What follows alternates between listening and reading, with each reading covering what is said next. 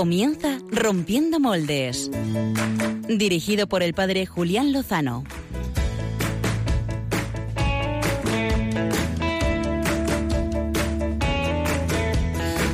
Muy buenas noches, eh, queridos amigos de Radio María. Termina el mes de octubre, el mes dedicado a las misiones. Concluyó la semana pasada el programa del padre José María Calderón, Iglesia en Misión, al que tomamos nosotros el relevo. Desde aquí, un caluroso abrazo agradecido a todo su equipo. Eh, ojalá pronto podamos oírles de nuevo. Lo que no termina eh, para ninguno es la misión y para eso estamos aquí el equipo de Rompiendo Moldes, para continuarla y para compartir con vosotros ese camino que nos lleva lejos, que nos lleva al cielo. Donde el corazón empezó a latir, donde el corazón porque la misión de todos es la santidad. Eh, por eso en este programa vamos a hablar de la fiesta de todos los santos que celebraremos el próximo martes y de su mano mm, de los fieles difuntos y de refilón de Halloween y para contraponer o mejor para proponer algo mejor aún de Halloween. Y de paso vamos a coger el toro por los cuernos y vamos a desentrañar la instrucción vaticana que se ha presentado este martes eh, con el título Para resucitar con Cristo, que la verdad es que ya el título es apasionante, ¿verdad? Estimulante. Y todo eso lo vamos a hacer con un experto en estas cuestiones, en las cuestiones últimas de la vida y de la fe, que es el padre Antonio Izquierdo, profesor de escatología en el Centro Diocesano de Teología de Getafe, párroco en Móstoles, que os recomiendo vivamente que le escuchéis.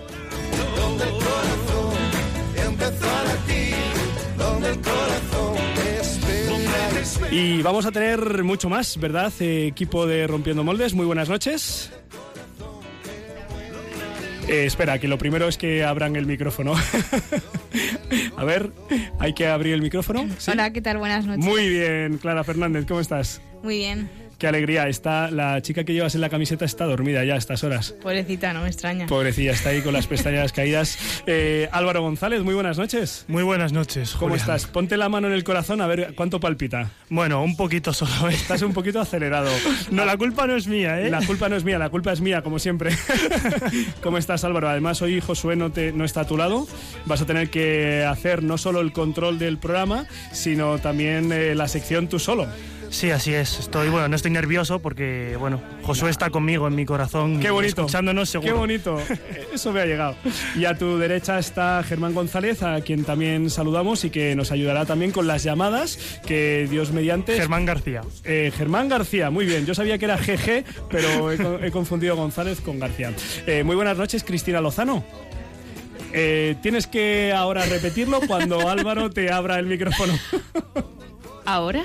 Muy bien, ahora te escuchamos perfectamente. Pues eso, qué buenas noches. Eh, ¿Qué nos trae el sonido de Cristina Lozano? Pues el sonido esta semana, eh, normalmente traigo un sonido que se ha producido. Esta semana está todavía por producirse, ya sabes, estas cosas raras que suelo hacer yo. Oh, vas a adelantar el futuro.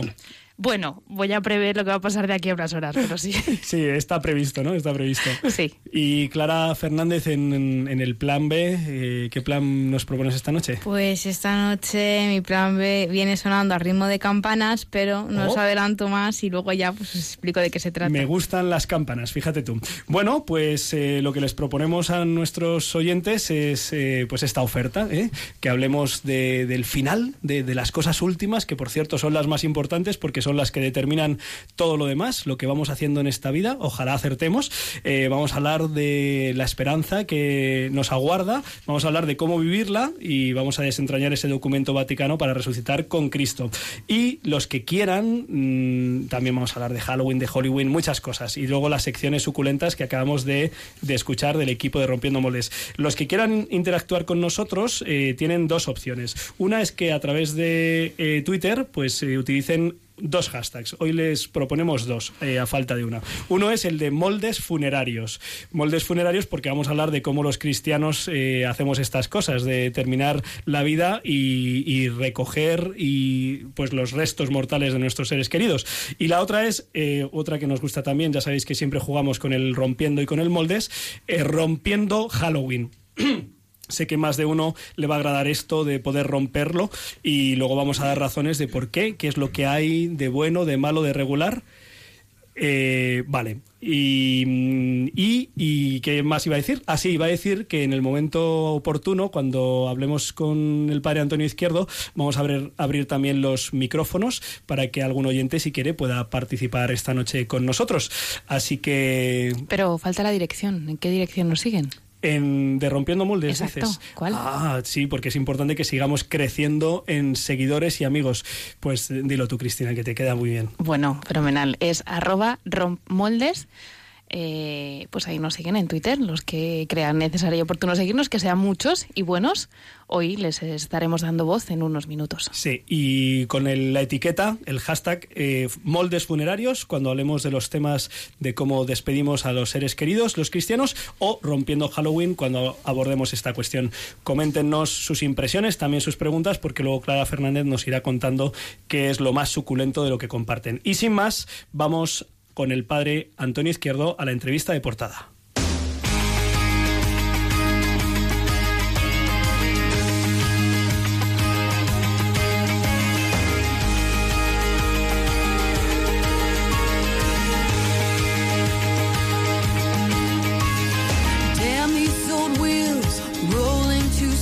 Como les comentaba, el pasado martes se presentaba en la sala estampa del Vaticano la instrucción de la Congregación para la Doctrina de la Fe ad resurgendum, resurgendum cum Cristo, es decir, para resucitar con Cristo.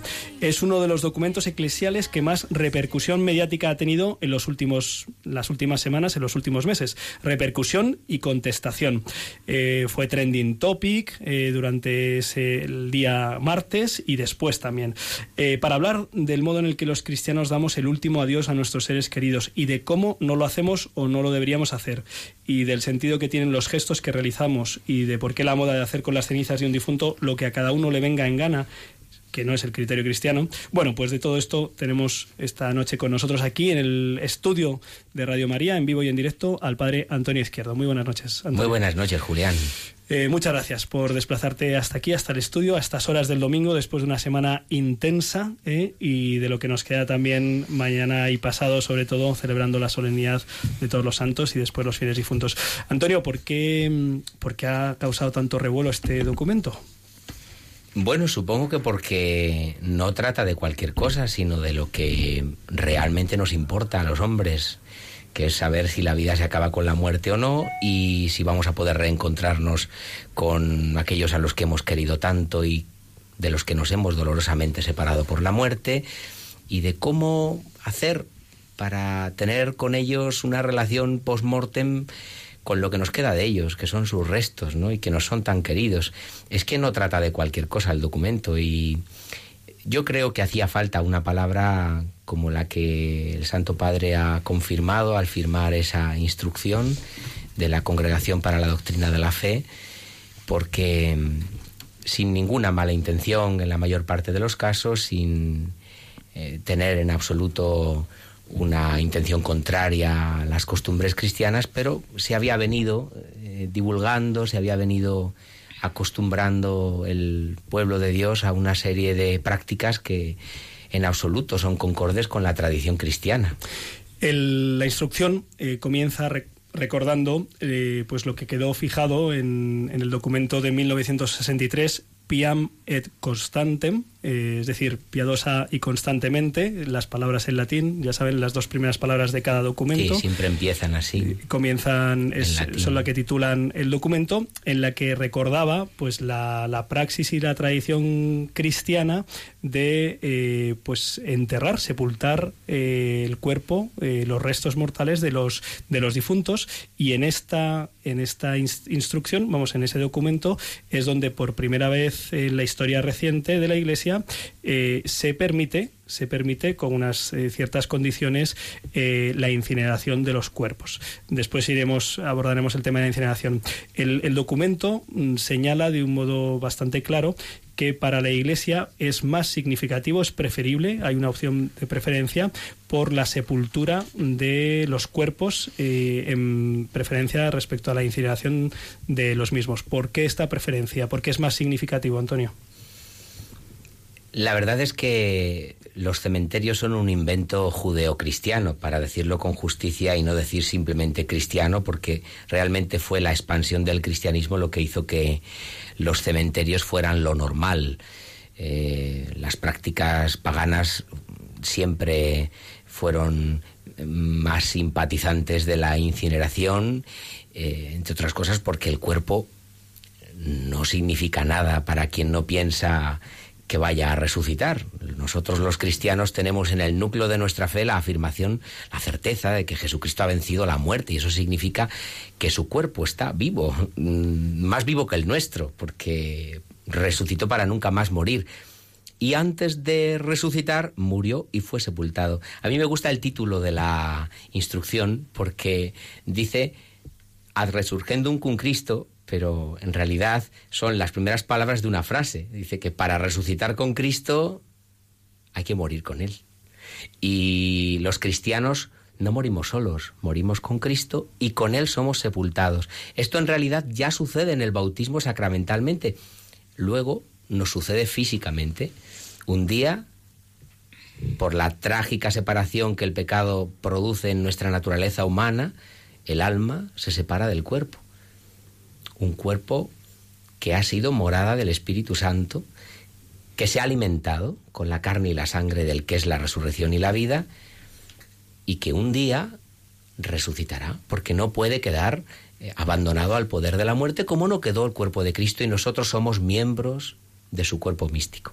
Los cristianos entendieron esto muy bien desde el principio y por eso, precisamente, empezaron a hacer dormitorios eh, en este sentido, hasta el lenguaje, a medida que nuestra sociedad ha ido dejando de ser cristiana, casi sin darnos cuenta, hemos ido perdiendo palabras que tenían un origen genuinamente cristiano, como el de cementerio, que en griego significa dormitorio, como tú bien sabes, Julián, y es que para los cristianos la muerte es un sueño, un sueño del que un día despertaremos.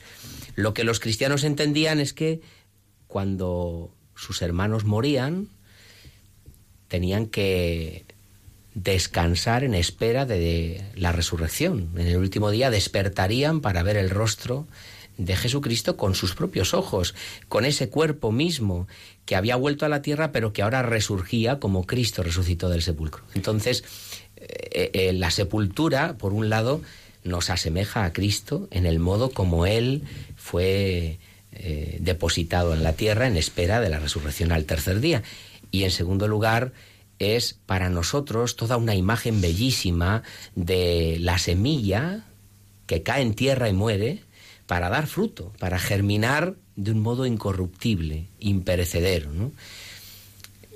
Evidentemente la incineración mm, no es un impedimento para la resurrección de la carne, pero no expresa de la misma manera, de forma tan visible, nuestra fe y nuestro respeto por el cuerpo. Nosotros veneramos el cuerpo de los difuntos. Si encima han sido difuntos que han muerto en, en olor de santidad, si mm, tenemos motivos para pedir su intercesión, pues eh, optamos por venerar sus reliquias, porque primero resucitarán y segundo, no se acercan a la persona misma. Es que no son cosas del difunto, sino el difunto mismo que está muerto esperando la resurrección. La sepultura permite esta relación continua con el cuerpo, eh, nos hace, como decía Tertuliano, a mí me gusta mucho esa imagen, esperar como en depósito que venga Cristo a tomar lo que es suyo, ¿no? Porque ese cuerpo es suyo. Ese cuerpo se le incorporó en el bautismo. Y un día, en el último de la historia, Él lo reclamará como suyo y lo resucitará para la gloria, ¿no? Mencionabas, Antonio, eh, el, tema de, la nomenclatura, de los términos. Eh, recordaba Monseñor Munilla el, este viernes en su programa Sexto Continente, que por cierto recomiendo a todos los oyentes que, puedan escucharlo porque él ha hecho un recorrido por esta misma instrucción.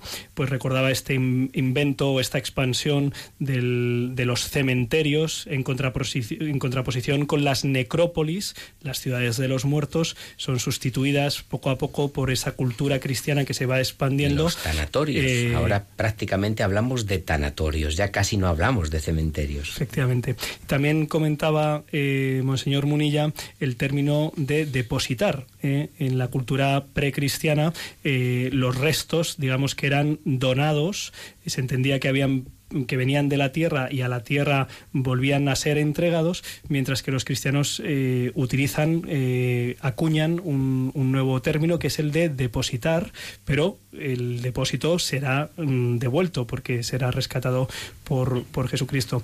Eh, también hay, hay otros motivos, eh, eh, la, la Iglesia ha propuesto como obra de misericordia el, el- Enterrar a los muertos. enterrar a los muertos. Eh, también habla el documento mm, y tiene mucho que ver con lo que próximamente vamos a visualizar en toda España, que es esa visita a los cementerios, un lugar donde se recuerde la memoria, donde se pueda elevar oraciones. Eh, esto. ¿Crees que de alguna manera se ha perdido eh, la conciencia, la necesidad, la oportunidad de hacer esa oración por los difuntos y por eso también quizá el pues no preocuparse demasiado por, por dónde eh, descansen esos restos? Bueno, es que hemos cambiado en ese sentido toda nuestra concepción respecto de la muerte, ¿no? Lo que en años pasados sucedía respecto del sexo, que era un tabú y nadie hablaba de ello, pues ahora sucede con la muerte. Justamente en años pasados, cuando eh, salía una película de dos rombos o, o se hablaba algo y, que parecía inadecuado delante de menores y se decía hay ropa tendida o hay nublado para que se interrumpiera la conversación al respecto, pues eh, sucede ahora un poco con la muerte. En cambio, en aquella época los niños estaban acostumbrados a, a vivir la muerte como parte de la vida, que es algo muy educativo, muy pedagógico y fundamental, porque es el momento más importante de la vida para el que nos estamos preparando siempre, ¿no? Y el niño veía cómo el abuelito, la abuelita, pues habían muerto y cómo su, su hija, es decir, la madre del niño, pues lloraba la partida de ese ser querido, pero al mismo tiempo pues venía la familia, venían los vecinos a dar el pésame, a rezar una oración, y el abuelito estaba allí, aparentemente dormido sin poder despertar, y, y bueno, pues eh, la madre con lágrimas en los ojos le decía al niño, el abuelito se ha ido al cielo, hay que rezar por él para que vaya al cielo, para que esté ya con el Señor, y el niño lo vivía pues, pues con normalidad. Eso lo hemos perdido eh, ahora prácticamente nadie lleva a los niños a los entierros o a rezar por los difuntos. Eh, paradójicamente, como me imagino que luego hablaremos, pues hacemos mm, chufla con los muertos y nos disfrazamos de fantasmas, pero es una manera tonta de eh, ocultar nuestro verdadero drama, que es que no tenemos respuestas para la muerte, que hemos perdido la verdadera esperanza cristiana, ¿no? Eh, la sepultura, pues le da un lugar a- al difunto, al cuerpo del difunto, que permite ubicar dónde está esperando la resurrección. Eh, es verdad que el difunto propiamente no está allí, porque su alma le pedimos a Dios que esté en su presencia y el cuerpo del difunto ya no es un cuerpo propiamente, sino un cadáver. Pero es muy importante la ubicación, es un lugar sagrado. Los cementerios se llamaban, se han llamado toda la vida en tantos pueblos campos santos, ¿no? Eh, lugares eh, de silencio, de recogimiento, de oración, mm, de lágrimas abiertas a la esperanza. Todo esto, pues, si se confunde con eh, una extraña vuelta a la naturaleza eh, en el aire, esparciendo las cenizas o eh, tirándolas al mar y el encuentro con el difunto ya es tan espiritual que no tiene nada que ver con el cuerpo, pues nos aleja de lo que es genuino en nuestra fe cristiana, que es la resurrección de la carne. Cuando San Pablo predica esto en el Areópago, se puede encontrar en el capítulo 17 de los Hechos de los Apóstoles, yo digo que el Areópago de Atenas era como unas ramblas de Barcelona, ¿no? Y allí cada uno vendía su crecepelo o, lo que fuere. Y San Pablo cuenta, pues, el Evangelio, se lo ha preparado muy bien, la gente le escucha con atención, hasta que habla de la resurrección de la carne. Los griegos creían en la inmortalidad del alma. lo que no podían aceptar, lo que les resultaba una cosa escandalosa y como mm, algo que no merecía la pena atender, era precisamente la resurrección de la carne. Y eso, pues, tiene que ver con el cuerpo. Es que eh, cuando la Iglesia ha considerado que la incineración eh, ha sido una práctica inmoral hasta 1963, como bien decías antes, y hasta principios de siglo, pues prácticamente cargada con la pena de excomunión. Eh, si eso ha sido así durante tantísimo tiempo, eh, no podemos de ninguna manera concluir que porque ahora se permita la incineración atendiendo a razones que puedan ser sanitarias o comprensibles, siempre ha habido excepciones a lo largo de la historia, pues por epidemias, por pestes, por lo que fuere, pero no podemos concluir que dé lo mismo para la iglesia incinerar que sepultar. La liturgia expresa nuestra fe, lo que hacemos con el cuerpo expresa lo que nosotros creemos que es eso. ¿eh? Mm, Un poco diciéndolo a lo bruto, yo digo a veces que mm, yo no trocearía el cuerpo de un ser querido para echárselo a comer a los animales porque va a resucitar de todas maneras. No da igual lo que hacemos con el cuerpo, es el cuerpo de nuestro ser querido.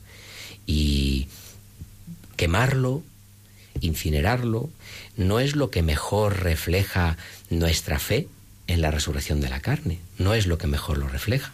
Puede ser una excepción y en ese sentido la Iglesia dice, bueno, eh, si se hace por razones que no sean contrarias a la resurrección de la carne, es lícito, siempre que no quede oculto esto otro.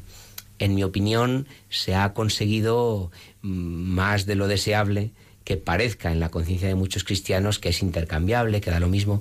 Se añaden muchas razones que son complejas, también de naturaleza muy prosaica como la economía, ¿no? Porque es más barato, etcétera. Pero claro, estamos hablando de algo que, que es muy serio y que nos ayuda muchísimo a entender qué es esto de ser cristiano, hacia dónde vamos, qué es este cuerpo con el que yo he vivido, con el que he amado y con el que un día espero abrazar a Jesucristo resucitado también.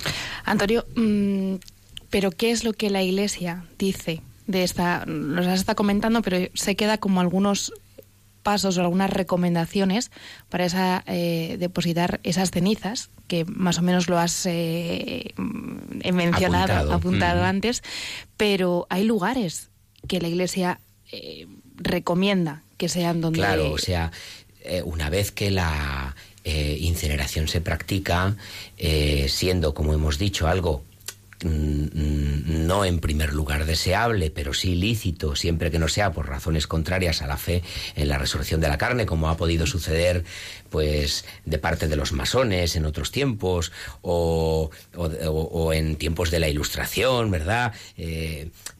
Siempre que no sea por esas razones, es lícito. Entonces, ¿qué hemos de hacer con las cenizas del difunto incinerado?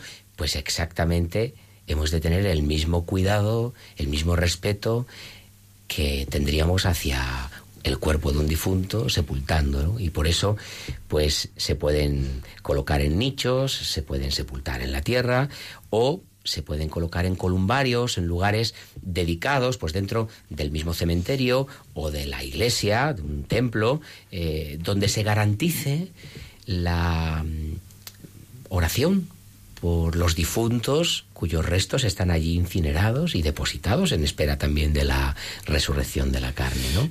Antonio, concretando, eh, hay lugares, no sé si hay centros comerciales que tengan columbarios, lo desconozco, sí sé que hay estadios de fútbol que los tienen. Eh, ¿Cuál es la respuesta, digamos, que diría la Iglesia? Eh, también porque hay gente que dice, pero a mí la Iglesia, ¿qué me tiene que decir de lo que tengo que hacer con los restos de mi padre, o de mi madre, o de mi abuela, y con sus deseos? ¿Tú qué les dirías? Hombre, la iglesia es madre para quien se sabe hijo suyo, ¿no? Eh, no pretende nunca la iglesia decirle nada a quien de ella no espera que le enseñen, ¿no? Pero mm, evidentemente eh, pondríamos la, el grito en el cielo si hubiera un cementerio en un centro co- comercial o, o en un campo de fútbol o, o en un lugar pagano, ¿no?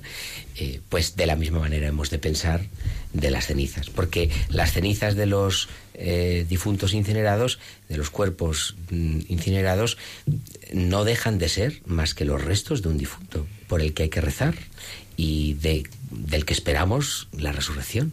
Entonces, el respeto es el mismo. La Iglesia lo que, lo que dice es que eh, no podemos tener un criterio diferente para las cenizas. ¿eh? Hay razones sanitarias para que el cuerpo no se eh, sepulte en cualquier sitio, ¿no? Pero no solo hay razones sanitarias para eso. O sea, no son solo sanitarias las razones para no hacer eso. También son otro, otro tipo de razones, ¿no?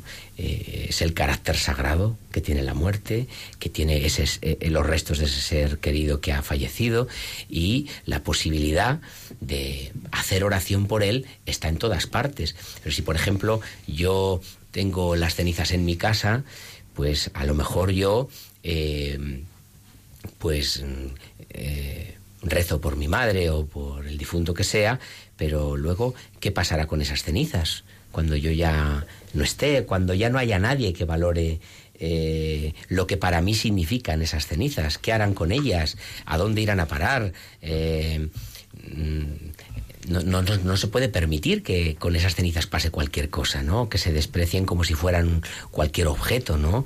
Eh, por otro lado, leía yo estos días un artículo que me llamó mucho la atención y me iluminaba también en este sentido, que todos hemos visto personas que se apegan al cadáver de un ser querido y, no acaban de superar la muerte, ¿no? Una de las cosas más importantes que hemos de aprender, que es sabiduría de la vida, es dejar marchar a los que queremos, ¿no? Eh, lo peor que le puede pasar a una persona no es morirse. Lo peor es separarse de Jesucristo. Y cuando uno muere en el Señor, sabemos que el Señor se lo llevará con él. También es caridad dejar partir al difunto y por tanto aceptar con el dolor de la separación, que es un dolor de amor, un dolor precioso, pues que el difunto está eh, depositado en espera de la resurrección en tal sitio. No estoy apegado a él y todo el día dándole vueltas y, atascado en la muerte de mi ser querido de tal manera que ya estoy paralizado para hacer la voluntad de Dios eh, en mi propia vida. ¿no? Clara quería que pasáramos de tercio porque ella le gusta mucho esto de las celebraciones y quería preguntar. Sí, Antonio, vamos a por, Halloween. ¿Qué eh, opinión te merece el tema? Bueno, eh, sumo respeto, la verdad. Eh, a mí no me gusta, pero no me gusta porque me parece que trivializa algo que es realmente hermoso, como es la muerte y ha desfigurado, caricaturizado una fiesta que es eh, profundamente cristiana. Se suele decir, y es verdad, que el origen de Halloween es precristiano, ¿no? De hecho, fue la Iglesia la que bautizó esta fiesta, ¿no? La Iglesia al principio celebraba a cada santo, a cada mártir en el día en que murió, que la Iglesia lo llama Dies Natalis, el día de su nacimiento al cielo, ¿no? Cuando fueron aumentando, y sobre todo los martirios eran masivos, había que celebrarlos de forma comunitaria, porque ya no había un día para todos, ¿no? Y poco a poco, sobre todo ya con la expansión del cristianismo, la cristianización del Imperio Romano, pues lo que sucedió fue que mm, eh, se empezaron a celebrar a todos los santos juntos en una misma fecha. Creo que al principio era el 13 de mayo. Esto empezó con Bonifacio IV, cuando el panteón que llamamos de Agripa, que está en el centro de Roma y que cualquier turista visita eh, y se encuentra con que es una iglesia, ¿verdad? Pues Bonifacio IV fue el que trasladó las reliquias, los restos de los mártires de las catacumbas y dedicó esa iglesia a Santa María ad Mártiras, o sea, a la reina de todos los mártires, a la Virgen con todos los santos, ¿no?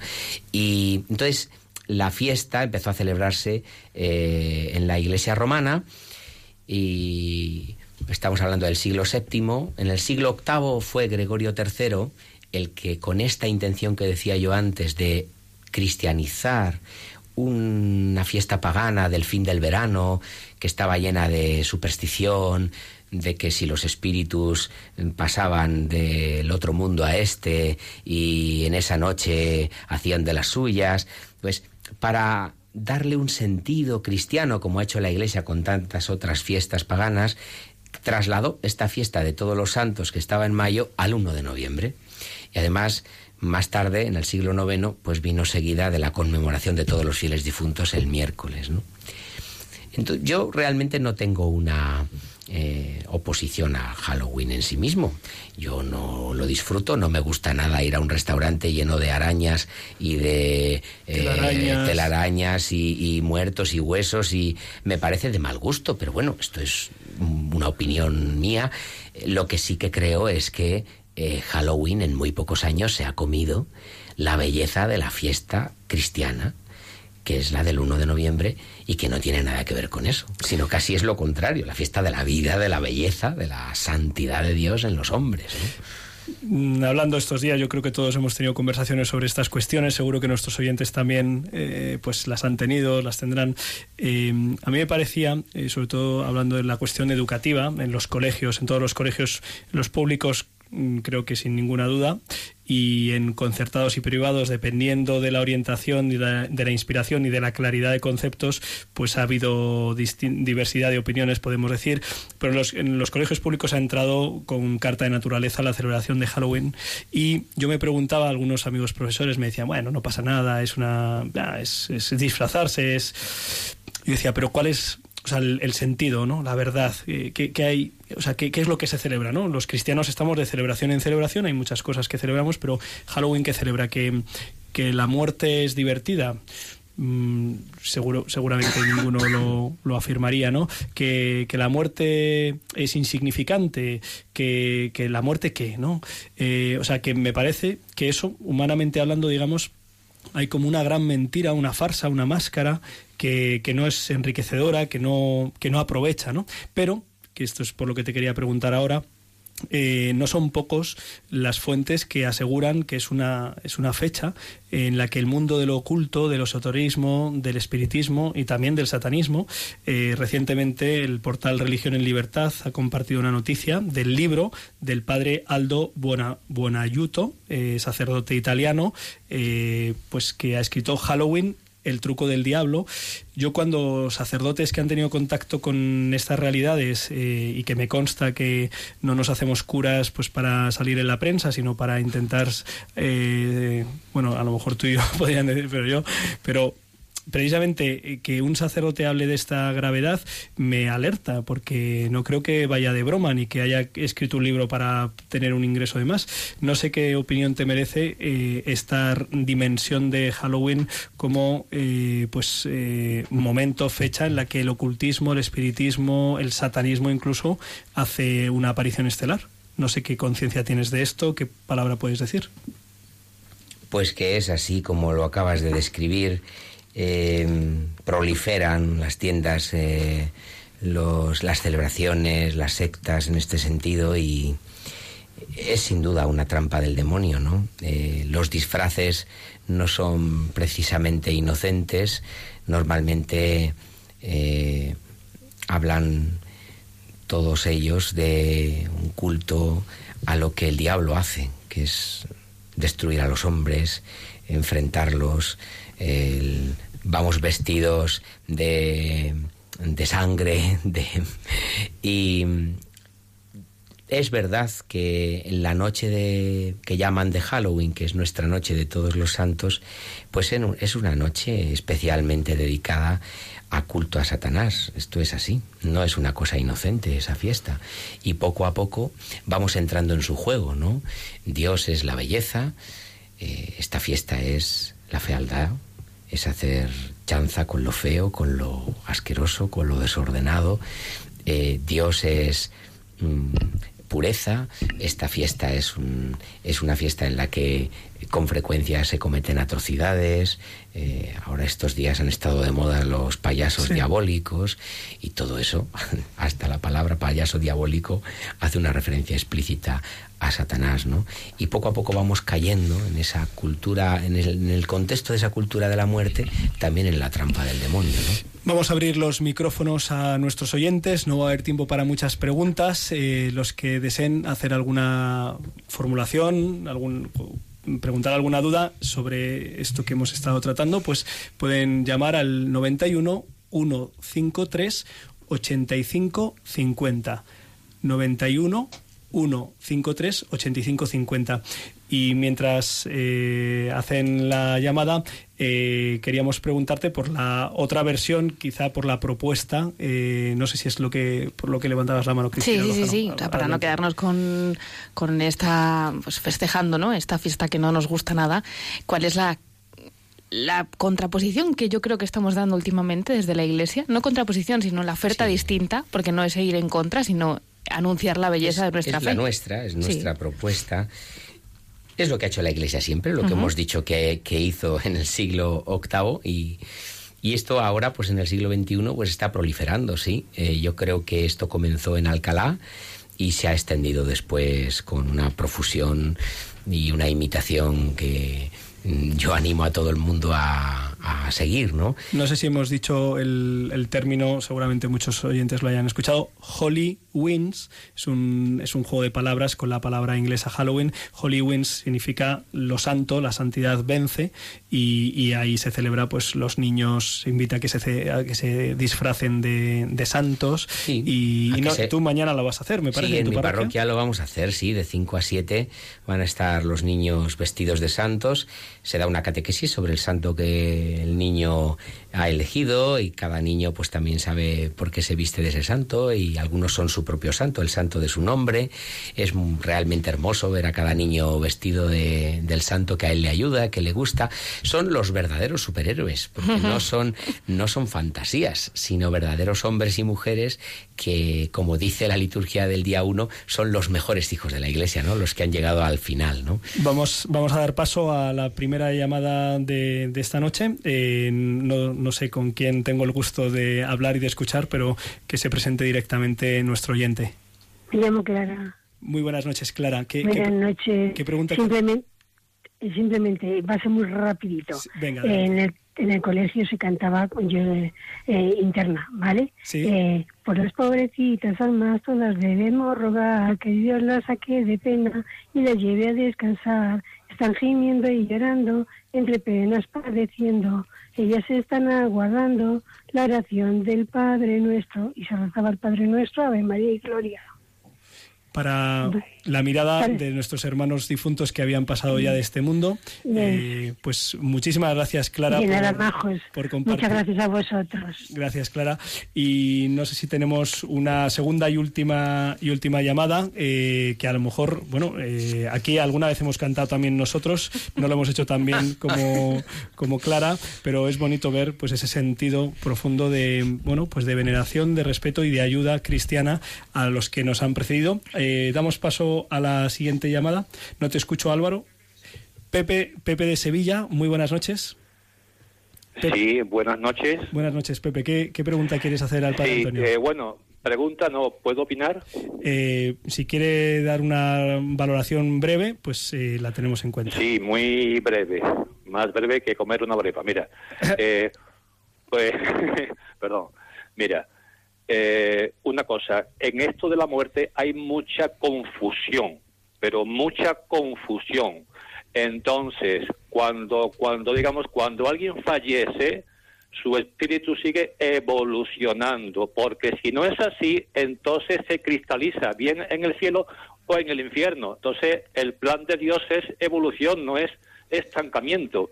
Esto tiene que comprenderlo un alguien que razone.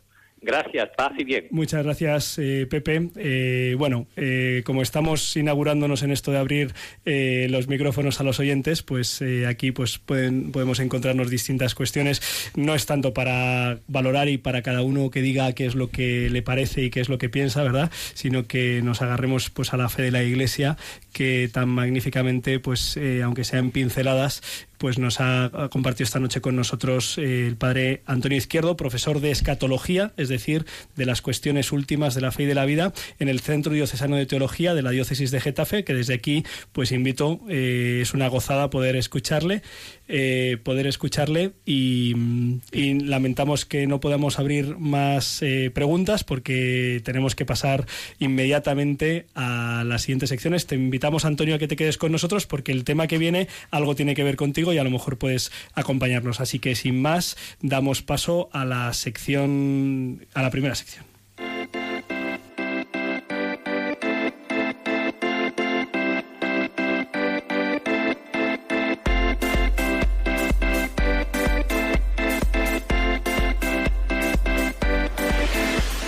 Plan B con Clara Fernández.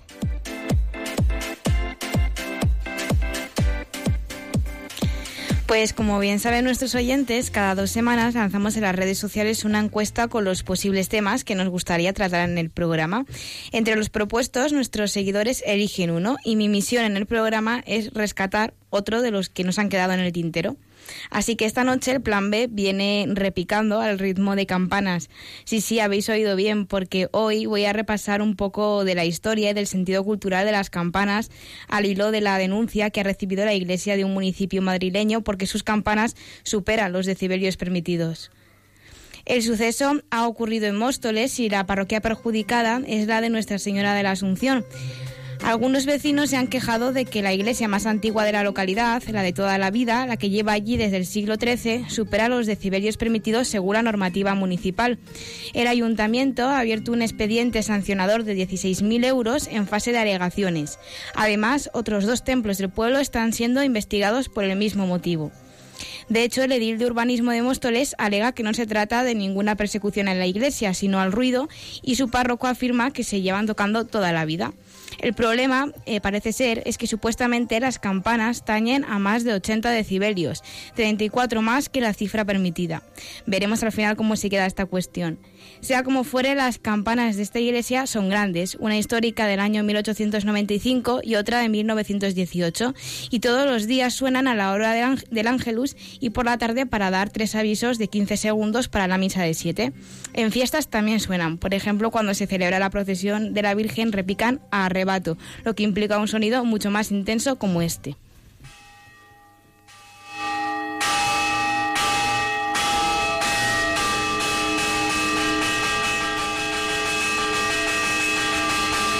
Lo que no se puede negar es que las campanas traen consigo una enorme importancia en el patrimonio cultural, no solo por su antigüedad o porque su invención se deba a San Paulino Obispo, que la introdujo en el culto divino en el siglo V, sino porque antiguamente hacerlas tañer giraba en torno a la tónica habitual de los habitantes de los pueblos, sobre todo en tiempos en el que el único reloj que había era el sol y las campanas suponían un instrumento fundamental y vital para sus habitantes, pues el sonido era escuchado por todo el término, avisando y congregando a los distintos actos y anunciando las horas del día más importantes. Lo- Los numerosos y diversos actos y oficios de la vida del pueblo se anunciaban con el toque de las campanas, bien fueran actos religiosos o civiles. Y fijaros qué curioso que cada catedral construía su propio lenguaje, que era interpretado por los campanarios de ciudades y pueblos de su territorio. Prácticamente se trataba de un ritmo concreto, un lenguaje tradicional que con el tiempo ha ido desapareciendo. Las campanas repicaban para marcar los momentos de oración, el alba, el mediodía y el atardecer, acabando con la oración por los difuntos, que era ya de noche. Cuando en los pueblos aún no existían los ayuntamientos, los vecinos eran convocados a las reuniones de concejo, a son de campana tañida, congregándose en el pórtico de la iglesia. Y algunos de los toques más frecuentes eran, por ejemplo, el toque arrebato que hemos escuchado antes y que se hacía cuando había alguna catástrofe como un incendio, etc- etcétera. Se tocaban varias campanas a la vez y de forma rápida para que acudieran los vecinos en ayuda. El toque de fiesta se hacía en los días de fiestas importantes y era abuelo, que consistía en dar una vuelta completa a la campana. Y sobre esto hay una anécdota, que es que hubo varias muertes por parte de los chicos que tocaban las campanas, porque era una práctica bastante arriesgada. Vamos a escuchar un ejemplo.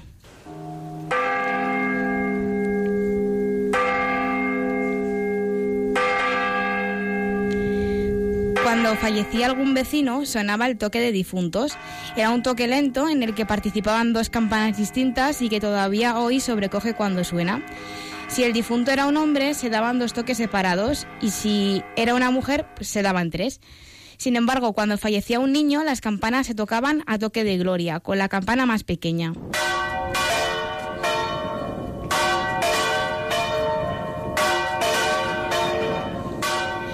Aún en alguna iglesia todavía tienen la antigua costumbre de dar dos o tres toques de campana en el momento de la consagración en la misa mayor para avisar a la gente que no había podido acudir a la celebración que hicieran la señal de la cruz. Y para concluir este repaso por el mundo de las campanas, me gustaría recordar la escena de una película que a mí particularmente me encanta. Estoy hablando del Jorobado de Notre Dame, pues su entrañable protagonista Quasimodo vivía en el campanario de esta catedral y para él las campanas eran parte de su vida. De hecho, a cada una le puso un nombre y así les daba pues vida. Como dice un fragmento de la canción de esta película, las campanas a veces son truenos y otras veces parecen cristal, pero siempre serán el alma de la ciudad. Muy de mañana despierta París la canción de Notre Dame. Redoblan campanas por el Sena gris, suena el son de Notre Dame. Sus campanas que a veces son truenos y otras veces parecen cristal. Y siempre será el alma de la ciudad su canción. El son de... Muchas gracias, Clara, por traernos este hermoso sonido, el de las campanas y el de tus palabras. Y ahora vamos a escuchar, vamos a seguir con los sonidos, porque nos gusta traer sonidos importantes a nuestro programa.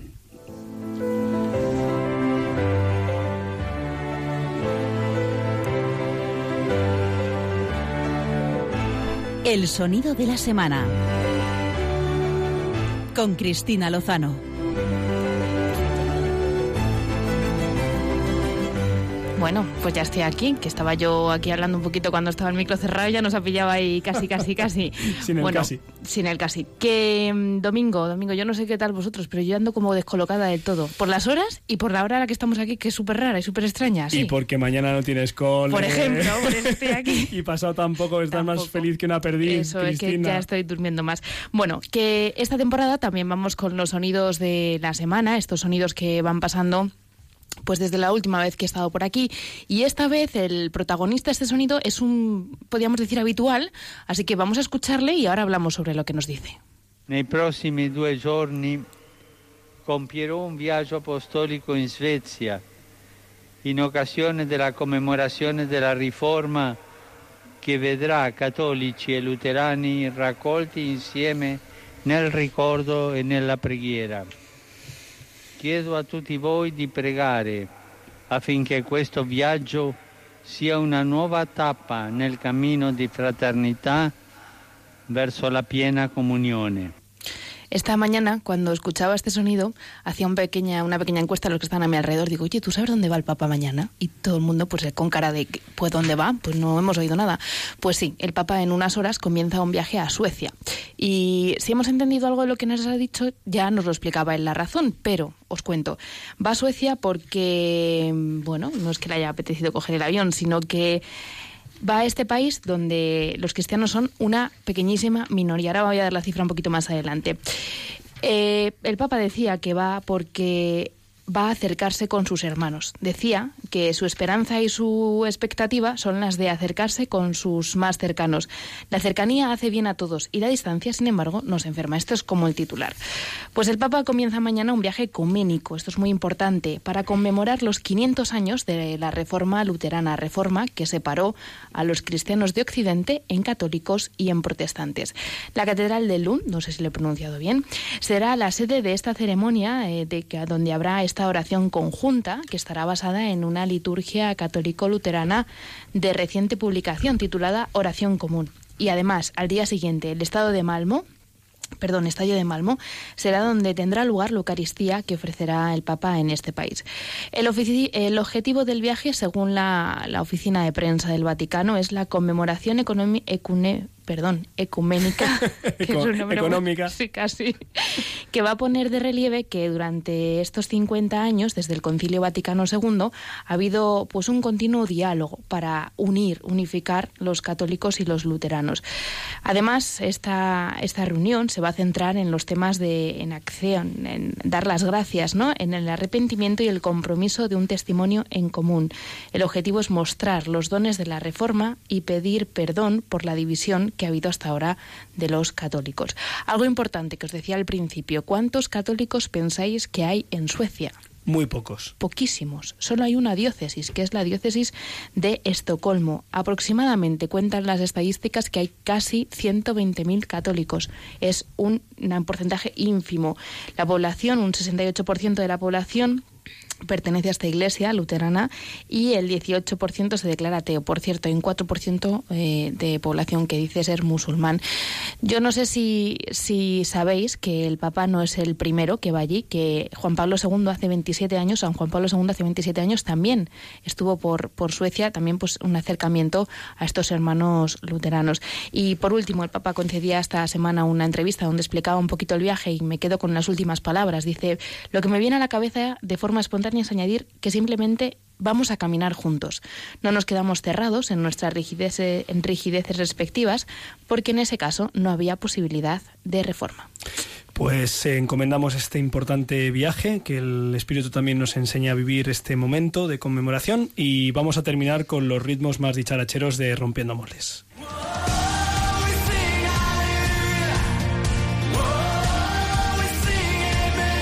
Biorritmos con Josué Villalón y Álvaro González.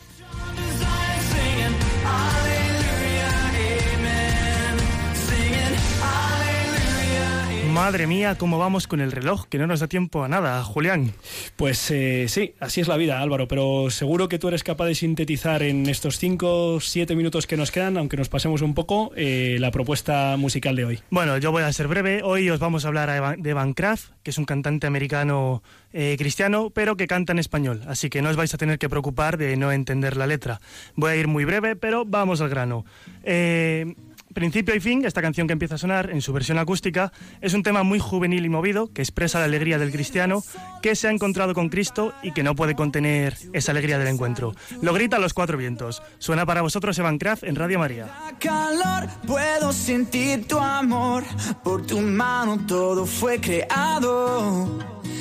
Tengo hoy libertad, ahora puedo bailar y no puedo contener tu amor. Me inunda el mar de toda tu bondad. Quiero más, más de ti, mi Dios. Eres mi principio, mi fin. La razón por la que quiero vivir. Eres tú mi pasión. Mi corazón por siempre es tuyo, Señor. Uh, uh, Esta era la versión acústica, os hemos dicho... Dime, Julián. Oye, este me suena mucho, ¿este no suena por ahí por todos los sitios o no? Es eh, público, digamos, específico cristiano. Es un público específicamente cristiano, solo Pues canta música cristiana. Es el Matt Maher que canta en castellano. Eh, es Matt Maher. Bueno, sigue, bueno, sigue. de hecho tiene otro tema que esta versión la tiene también en tema bacalao que podría bailarse en discotecas. Bueno, pues Eh, el próximo día nos la traes. Bueno, para despertaros. Evan Kraft tiene 25 años, es un cantante joven y comenzó a tocar la guitarra cuando solo tenía 12 añitos. Siempre mostró grandes facultades para la música, como todos los artistas que os traemos. Aprendió castellano en México, donde estuvo varios meses trabajando como voluntario en un albergue. Y en sus viajes a España, porque también venía aquí para conciertos y tal. Eh, sigue hablando muchísimo más español ahora en Latinoamérica, que va eh, recorriendo de gira por allí. Eh, de hecho, estaba esta semana en Ecuador. Y escuchamos ahora un dueto de Evan con la actriz americana Emily Rose. Este título, esta- este tema se llama Tu gran nombre. Es una canción de adoración, solo con voz y piano, que exalta el nombre de Jesús. Escuchamos.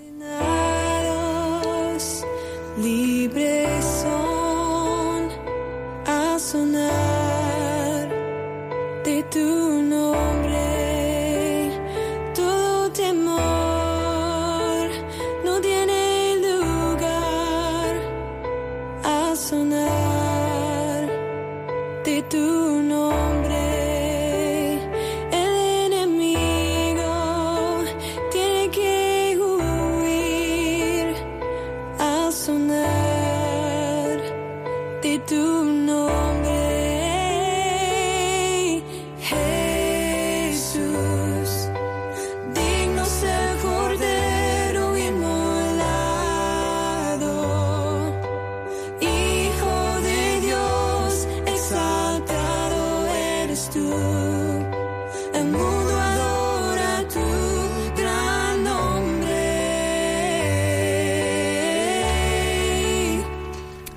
Evan Kraft comenzó su carrera eh, profesional en 2012 con un álbum íntegramente en inglés llamado Giants, Gigantes, y que tuvo bastante éxito porque le hizo firmar ese mismo año con otra discográfica, Capitol, eh, que produce a muchos artistas cristianos y desde entonces pues, ha sacado cinco discos en castellano.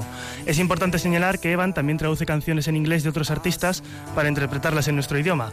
Hoy solo traigo temas suyos, pero vale la pena echarle un vistazo. Eh, temas como Ruinas Gloriosas suenan mucho en nuestras parroquias y no tienen pérdida.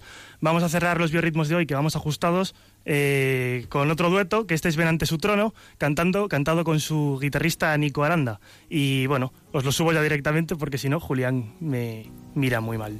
Si abatido y dolido estás y cansado de peso cargar, Cristo nos llama.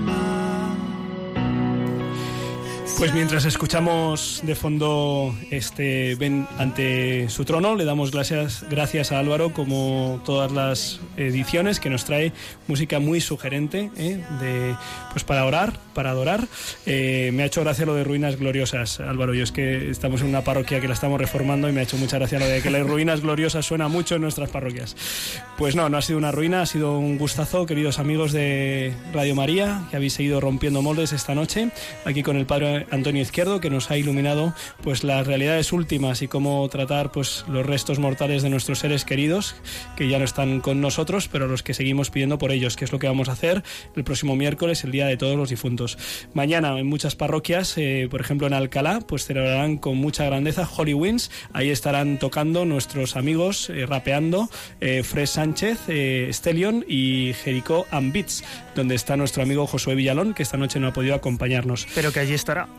Que allí estará. Eh, muchas gracias por acompañarnos en el control, eh, Álvaro González. Eh, muchas gracias a las damas de este programa, Cristina Lozano, Clara Fernández. Muchísimas gracias, Antonio Izquierdo, por acompañarnos aquí en, en Radio María, en Rompiendo Moldes. Muchas gracias a vosotros. Ojalá sean muchas las veces que puedas acompañarnos y nosotros nos despedimos, lo digo de verdad, nos despedimos hasta dentro de dos domingos. Seguro que el Señor tiene muchas cosas para nosotros porque ya sabéis que lo mejor con el Señor está por llegar.